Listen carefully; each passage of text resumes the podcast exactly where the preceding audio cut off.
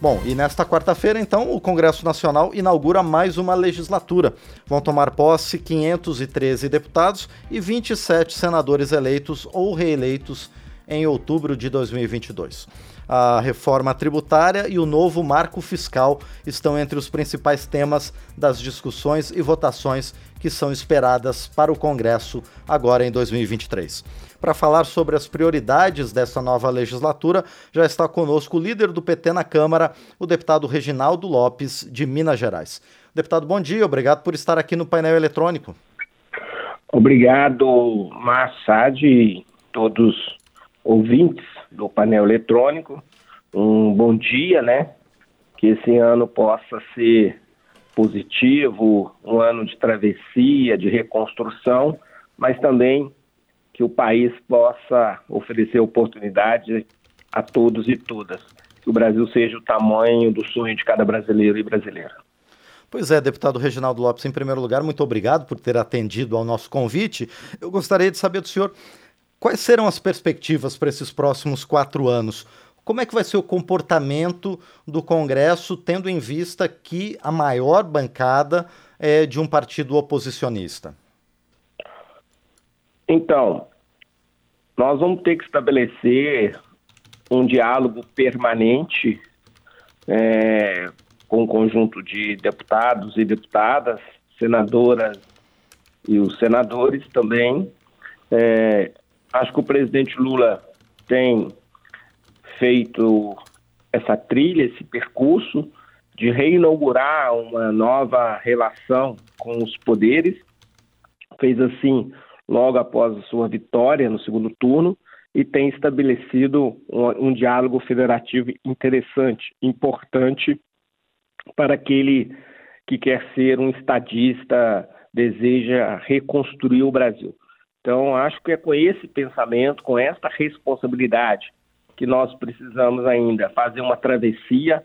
Infelizmente, é, parte do bolsonarismo foi para a extrema-direita, está radicalizado, é, infelizmente deixou semente é, autoritária, preconceituosa, de posturas golpistas e até diria que parte desses bolsonaristas transformar em terroristas.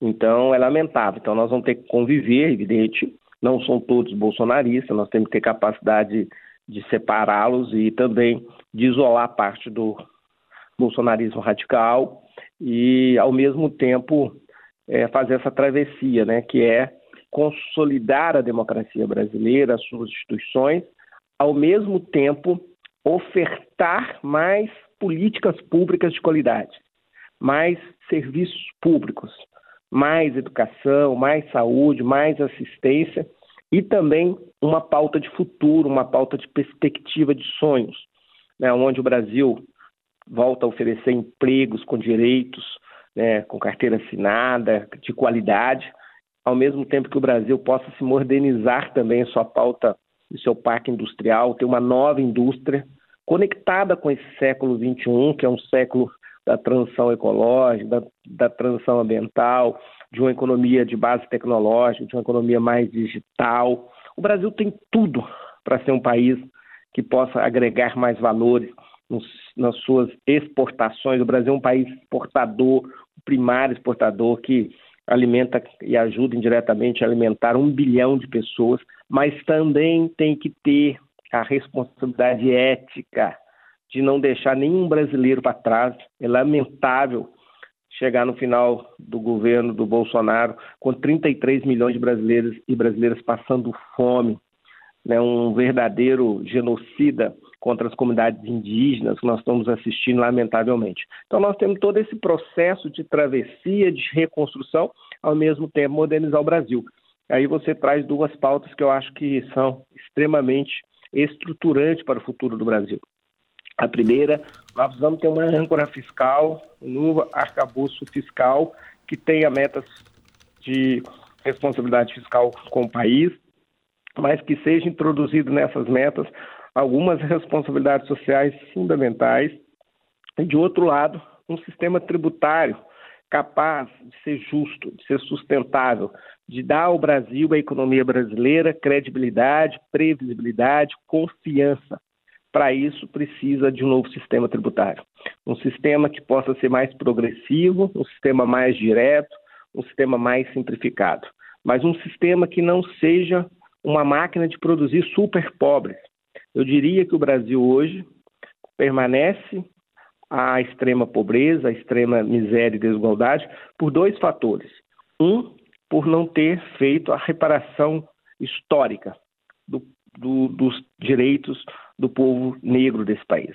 A segunda é o sistema tributário, que rouba do contribuinte mais pobre, rouba do trabalhador via o consumo, um sistema de quase 60% de impostos diretos e, ao mesmo tempo, de 20% só de arrecadação dos impostos diretos da renda e do patrimônio. Então, um grande desafio é a gente fazer um sistema, uma reforma no sistema de consumo simplificada, é, que diminui a carga tributária e, ao mesmo tempo, um sistema que possa ser direto, que possa cobrar na renda e no patrimônio com os impostos mais diretos e mais progressistas, progressivos. Né? Então, acho esse é o desafio que está colocado para essa legislatura de 2023 a 2026. Agora, deputado Reginaldo Lopes, juntando as duas partes da sua resposta, essas mudanças no sistema tributário e essa implantação de uma nova meta fiscal vão depender, vamos dizer assim, da boa vontade, da negociação entre o governo e o Congresso Nacional. Como é que está a construção da base de apoio ao governo aqui no parlamento, deputado? Olha, no final do ano, eu tive a, a, a honra de liderar a bancada na PEC da transição, é, com uma Câmara, uma bancada do mandato passado, encerra agora, encerra amanhã. É, e nós conseguimos chegar até 366 votos, lógico, com a participação dos republicanos, mas sem os republicanos, 320 e poucos votos. Ou seja, há um espírito colaborativo do conjunto de parlamentares. Há uma parte radicalizada, foi para a extrema-direita, golpista, mas há ampla maioria um espírito, um espírito colaborativo de reconstrução do Brasil. Então vai depender muito da gente, do PT, porque é a bancada do presidente da República, mas também da nossa capacidade do governo de estabelecer pontes.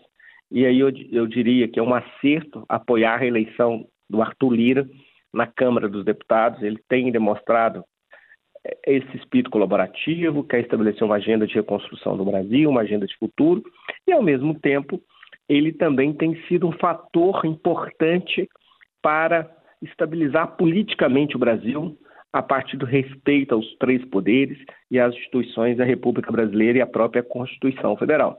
Do outro lado, na casa, o Senado também é importante. Eu acho que a candidatura do Rodrigo Pacheco ao Senado é uma, um fator de estabilizar a democracia e não submeter o Brasil a algumas aventuras ou tentativa de escalada autoritária. Então, acredito que, a partir desse espírito, com essa disposição, com muito diálogo, né, nós vamos sim construir uma base para fazer essas reformas que o Brasil precisa. E, deputado Reginaldo Lopes, vamos, vamos retomar um pouquinho essa questão que o senhor tratou da reforma tributária. O senhor colocou três bases para essa mudança no sistema tributário brasileiro que ele seja progressivo, seja direto e seja simplificado. A partir daí, deputado, a gente tem é, já na Câmara e no, no Congresso como um todo várias propostas de reforma. Para onde deve caminhar essa reforma tributária, deputado? Olha, eu acho que é uma combinação de todas as iniciativas.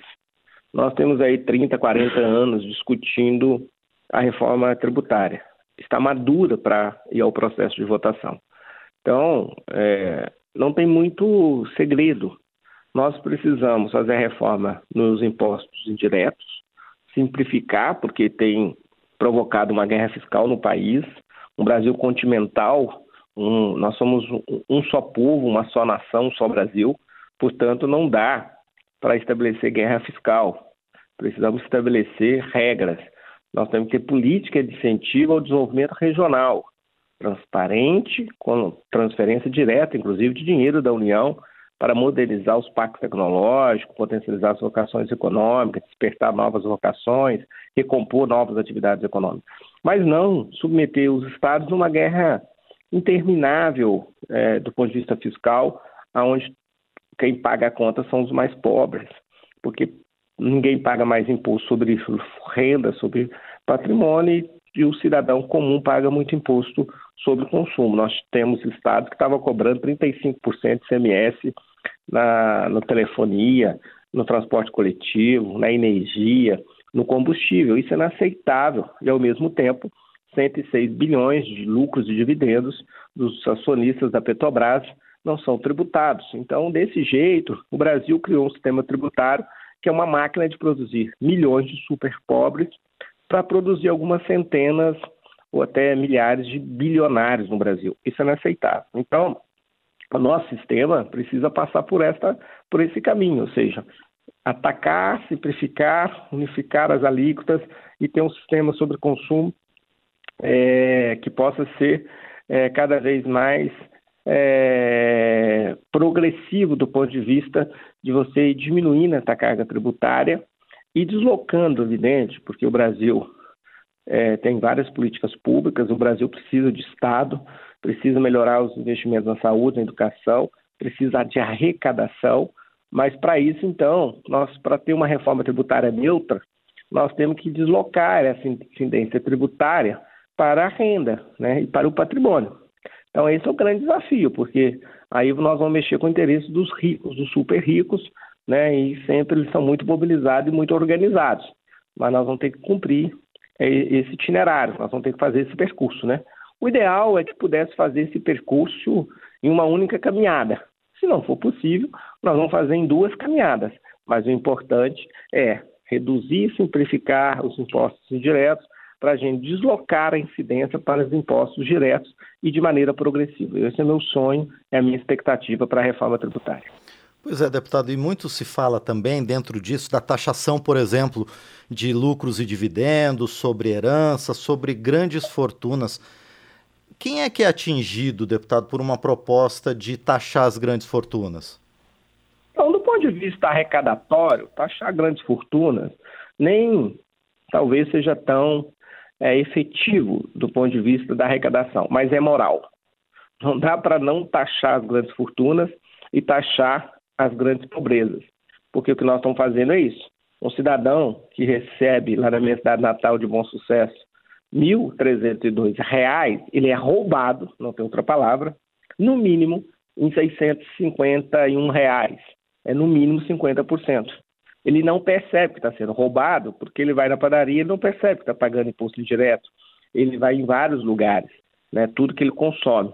E, ao mesmo tempo, quem tem grandes fortunas, né, é, não pagam. Então, é, nós precisamos fazer essa justiça. Não é o melhor imposto, não é um imposto é, do ponto de vista arrecadatório tão significante, mas moralmente ele é importante, o imposto sobre grandes fortunas. Agora, imposto sobre renda, imposto sobre patrimônio é fundamental imposto sobre a renda direta, imposto sobre o lucro dividendo, aumentar algumas faixas do imposto de renda fundamental para isentar o mandar de baixo. Nós vamos sim. Eu acho que não dá mais para um brasileiro, um trabalhador, que ganha um salário e meio pagar imposto de renda. Isso é inaceitável. Ele paga imposto de renda e paga sobre imposto de consumo. Então ele é duplamente prejudicado, porque ele é taxado na folha, depois ele é taxado no dia a dia, ele é tributado no dia a dia.